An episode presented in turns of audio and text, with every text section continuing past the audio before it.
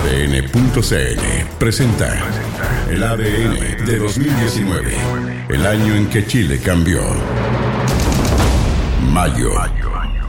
Comenzando con las movilizaciones alrededor de un nuevo Día Internacional de los Trabajadores, mayo partió agitado y terminaría así.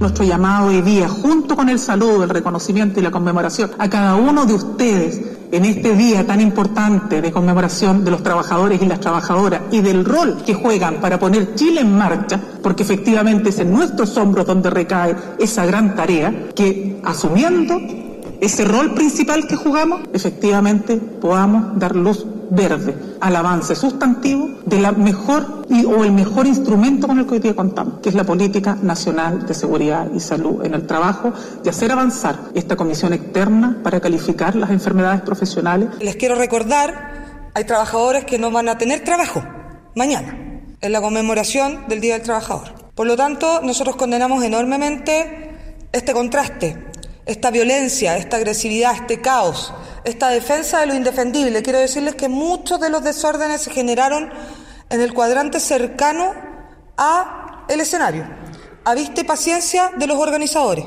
Pero quiero construir esta reflexión en base a dos set de cifras de estos informes. El primero, el informe de la OECD nos dice que hoy en, en el mundo 14% de los trabajos en los próximos años serán automatizados y 32% serán transformados radicalmente. O sea, en los próximos años el 46% de los trabajos que hoy día conocemos serán muy distintos o no estarán. Es lo educacional donde mayo marca un punto de inflexión en la cuna de la educación pública chilena. El Instituto Nacional se vivía los días más álgidos de la crisis más profunda que ha tenido en sus 200 años de historia. Los enfrentamientos entre estudiantes y carabineros obligaron a suspender las clases durante varios días consecutivos en el marco de reclamos sobre el estado del colegio y las consecuencias de la aplicación de la ley Aula Segura.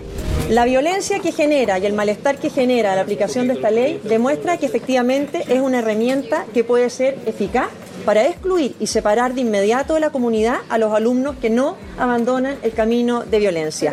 Combatir la violencia se combate en muchos frentes al mismo tiempo, pero hay una que no se puede dejar de aplicar que es expulsar a aquel alumno sorprendido en hechos de violencia grave. Eso no existía antes de aula segura porque al alumno no se le podía separar de inmediato. Tenemos que frenar esta violencia.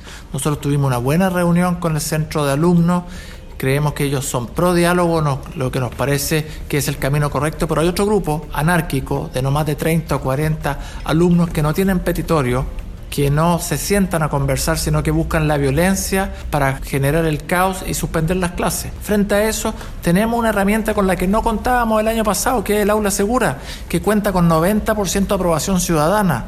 Y frente a eso, yo como sostenedor voy a aplicar la ley. Y si tenemos que expulsar a un alumno por agredir a un funcionario. Lo vamos a hacer. Porque los manifestantes, los alumnos se manifiestan porque hay falencias y esas falencias son las que hay que solucionar de fondo. Y no hablo solo de este gobierno, sino que de todos los gobiernos en estos últimos 20 años que han dejado en abandono la educación pública. Pero además las tensiones también se vivían en otra tecla, en la economía, ya que la OCDE rebajó su proyección de crecimiento para Chile, bajando nuestra economía desde la posición 35 al puesto número 42 entre 63 países y registrando así en el 2019 la mayor caída en el ranking de competitividad mundial del IMD, donde gobierno y empresarios culparon a las reformas de Bachelet por la caída. Este es un escenario complejo, es un escenario exigente, pero quiero dar tranquilidad a los chilenos, que desde el gobierno estamos haciendo todo lo que podemos para que la economía se recupere. Estamos trabajando sin descanso para que esta economía muestre su dinamismo, cosa que creo que va a ocurrir. Estamos convencidos que va a ocurrir. En el segundo semestre de este año vamos a ver cifras más positivas. La economía chilena no solamente se desacelera, sino que se estanca. Viendo las cifras trimestre a trimestre, hay un crecimiento cero. Dicho esto, el gobierno debe ajustar a la realidad que no va a ser posible alcanzar la meta de crecimiento este año de un 3,5% como lo ha seguido manteniendo el ministro de Hacienda. Lo que cabe en consecuencia es asumir esta realidad por parte de la autoridad económica y ver qué medidas puede adoptar para incentivar el crecimiento económico, lo que trae aparejado de no lograrlo, un empeoramiento del mercado laboral y peores condiciones para los chilenos. Hacia el final del mes vendría un anuncio por parte del Colegio de Profesores que también marcaría el año. Mario Aguilar declaró el inicio de un paro nacional indefinido a contar del lunes 3 de junio, esto por la insuficiente respuesta del Ministerio de Educación y el Ejecutivo al petitorio docente presentado en abril de 2018, el que se negoció durante más de un año. Y la Asamblea Nacional acordó iniciar un paro nacional de actividades a partir del 3 de junio, un paro nacional indefinido a partir del 3 de junio. Esto es la semana próxima, no esta que viene. Todos en la Asamblea lamentamos haber tenido que llegar a esta decisión, pero cuando hemos estado meses, meses, en una segunda etapa de negociación que empezó en enero y que había sido también realizada durante el año 2018, esta es una negociación que en su conjunto lleva más de un año, en la última respuesta lo que hicieron fue dar un portazo, un, trato que nosotros hemos entendido como una absoluta falta de respeto al profesorado. Nos vamos acercando a la mitad del año y también a la mitad de estos 12 capítulos en el ADN del 2019 en el tenis. Muy bien, vamos a ver si lo gana acá Cristian Garín con el servicio. Vamos Garín a ganar el partido. Revés a dos manos, viene para adelante la volea de Cristian y gana el partido. La volea de Garín y es campeón. La volea de Garín. Volea cruzada de Garín y es campeón. Volea cruzada de Cristian Garín y es campeón. Cristian Garín, el chileno, segundo título del año en un partidazo frente a Mateo Berretini. Se conocían de juniors, tienen la misma edad. Le acaba de ganar Cristian Garín a un pedazo de jugador. ¿Por qué? Porque Garín también lo es. Es un pedazo de jugador el chileno. Su segundo título del año, su tercera final de la temporada. 33 del mundo a contar del lunes. Qué momento del chileno jugando en un nivel altísimo de elite. Cristian Garín, campeón del ATP de Múnich, al igual que Fernando González, el año 2008. Así era el relato de Rodrigo Hernández para ilustrar el extraordinario inicio de mayo para el tenis chileno, con Cristian Garín afianzándose en el top 50 del ranking ATP, luego de sumar su segundo título de la temporada a nivel 250 fue el de Arcilla de Múnich, donde el juego del número uno de Chile se asentó, tanto con su derecho como con su servicio, hilvanando un nivel tal que, en la ruta al título, despachó a tres top 30, incluyendo el mejor triunfo de su carrera sobre el local y entonces tres del mundo, Alexander Zverev para transformarse en el segundo chileno en ganar el torneo bávaro. Tras Fernando González en 2008, Garín debió bregar para ganarle al ascendente italiano Matteo Berrettini, quien terminaría el año como top 10 por parciales de 6-1, 3-6 y 7-6, cerrando un desempeño al más alto nivel del Nacional.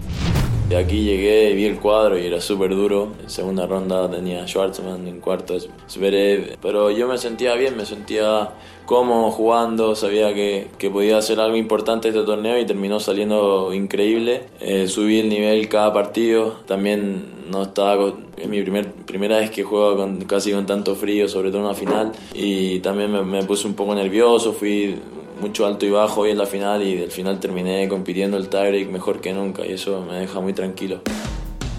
Ya en nuestro país, la cuenca del Biobío vivió un hito para el deporte tuerca luego de albergar por primera vez en territorio nacional una fecha del Campeonato Mundial de Rally, en rigor la sexta del calendario, donde los mejores pilotos en cuatro ruedas recorrieron 17 tramos sobre tierra, completando un total de 326 kilómetros. Rutas complejas que llevaron a que el belga Thierry Neuville tuviera que abandonar. El francés Sebastian Loeb, máximo ganador en la historia del Campeonato Mundial de Rally, nunca pudo adaptarse al terreno y el estonio Ott Tanak terminó llevándose la carrera con el mejor tiempo, con 3 horas 15 minutos y 53 centésimas. Las autoridades regionales estimaron en cerca de 150.000 los turistas que llegaron a la octava región para presenciar un evento que, evidentemente, no tuvo a chilenos en la categoría principal. Sin embargo, en la categoría WRC, el nacional Cristóbal Vidaurre sacó la cara, ocupando el cuarto lugar en la división. En un momento un tramo se parecía estar en Finlandia, en, el, tramo siguiente era como estar corriendo en Inglaterra, después había neblina que simulaba tal vez una competencia en no tengo idea. Y eso fue algo que, que la verdad que los pilotos internacionales les costó poner a punto sus autos, les costó tomarle la mano al rally. Entonces eso habla bien, digamos, de, de, de las rutas chilenas, de lo difícil que son y de lo entretenidas que son arrastren organización, turismo y nivel deportivo que habrá que esperar hasta 2021 para volver a vivirlo en las rutas locales, luego que la organización optara por postergar el desarrollo de la fecha ante el estallido social que ha vivido nuestro país. En los espectáculos. Los 500 años de la muerte de Leonardo da Vinci le dieron la bienvenida al mes de mayo, un creador renacentista que destacó en tantas áreas, marcando momentos históricos relevantes gracias a sus investigaciones, propuestas, creaciones y que fue recordado en el mundo entero con distintas iniciativas. En nuestro país, entre varias, la muestra Da Vinci Experience, instalada en el Museo Artequín, pero que también incorporó intervenciones en el parque y en el Metro Quinta Normal, se transformó en una de las exhibiciones más llamativas del año, una que permitía conocer el trabajo del italiano incluso en 360 grados y cuya inauguración encabezó el embajador de Italia en Chile, Mauro Batocci. Yo creo que puede ser también un descubrimiento de la belleza. Leonardo no tenía una educación formal, pero descubrí el mundo a través del descubrimiento de la naturaleza y del cuerpo humano, del cuerpo de los seres humanos. Y de verdad apreciar la belleza, que es una de las características más distintivas de la cultura italiana. En Italia la belleza está por todas partes, la arquitectura, los, uh, las pinturas. La música nacional estuvo de luto a comienzo de este mes. El querido y talentosísimo Héctor Parquímetro Briseño murió el 5 de mayo, dejando un tremendo vacío en la escena nacional. El trombonista, que colaboró con muchos artistas y bandas locales, fue hasta sus últimos días parte de Santiago All Star, donde logró desplegar todos sus talentos y dejar la huella del sentido del humor, el profesionalismo y el cariño por el que lo recordaron en su despedida familia, amigos y colegas. En el cine. La leyenda del cine mundial, Doris Day, también partió en el mes de mayo. La actriz de 97 años, que brilló en destacadas cintas de la década de los 50 y 60, falleció producto de una neumonía, dejando entre sus seguidores el recuerdo de la eterna sonrisa de Hollywood.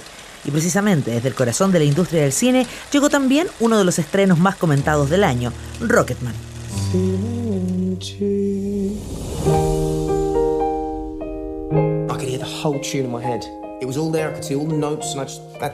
La cinta que recrea la historia de la leyenda de la música, Sir Elton John, destacó en la cartelera no solo por contar algunos aspectos desconocidos en la vida del inglés, también lo hizo por la magistral actuación de Tyrone Egerton, quien brilló incluso cantando las populares temas del británico. En nuestro país fue Mi amigo Alexis, la primera cinta chilena que acaparó la atención de los espectadores. Él es mi ídolo, Alexis Sánchez.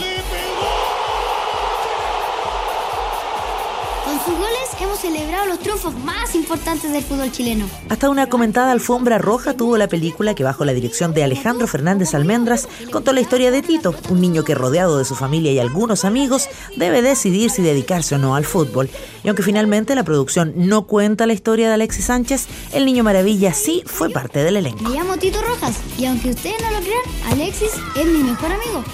¿Cómo lo conocí? Si la cuento, no me la creen en la televisión.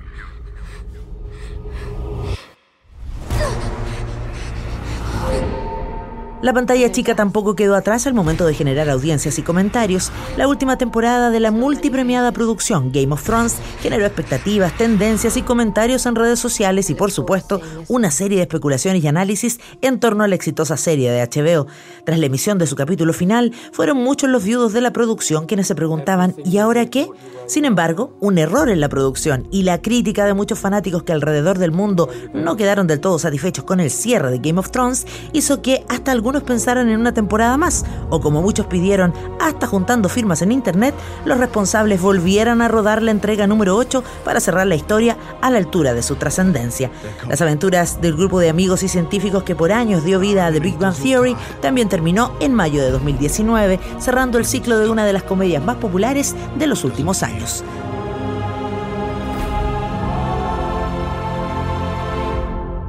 Y a propósito de amistad, una muy especial se gestó entre un par de artistas de Chile y Argentina. Si bien en el mes de marzo habían adelantado el primer sencillo de esta particular sociedad, fue en el mes de mayo donde los escenarios nacionales pudieron disfrutar en vivo y en directo de este abrazo de hermanos entre Manuel García y Pedro Aznar.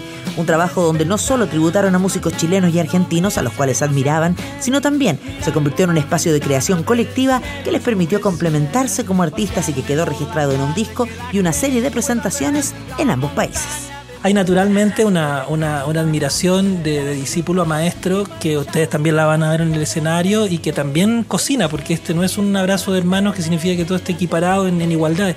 Hay también esa, esa relación de diferencias entre hermanos en el buen sentido y cada uno aporta lo suyo y sobre todo a mí me toca, aparte de, de aportar lo que tengo, aprender y tomar muchas cosas también de este mundo fascinante que Pedro encarna, como digo, y que es parte de una tradición de la música argentina y latinoamericana. Es muy fuerte el show, pasa por canciones que te emocionan hasta la médula y canciones con una potencia arrolladora. Entonces uno, uno lo tiene que dar todo.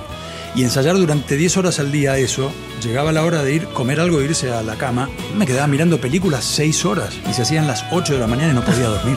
Fue demoledor, pero valió totalmente la pena.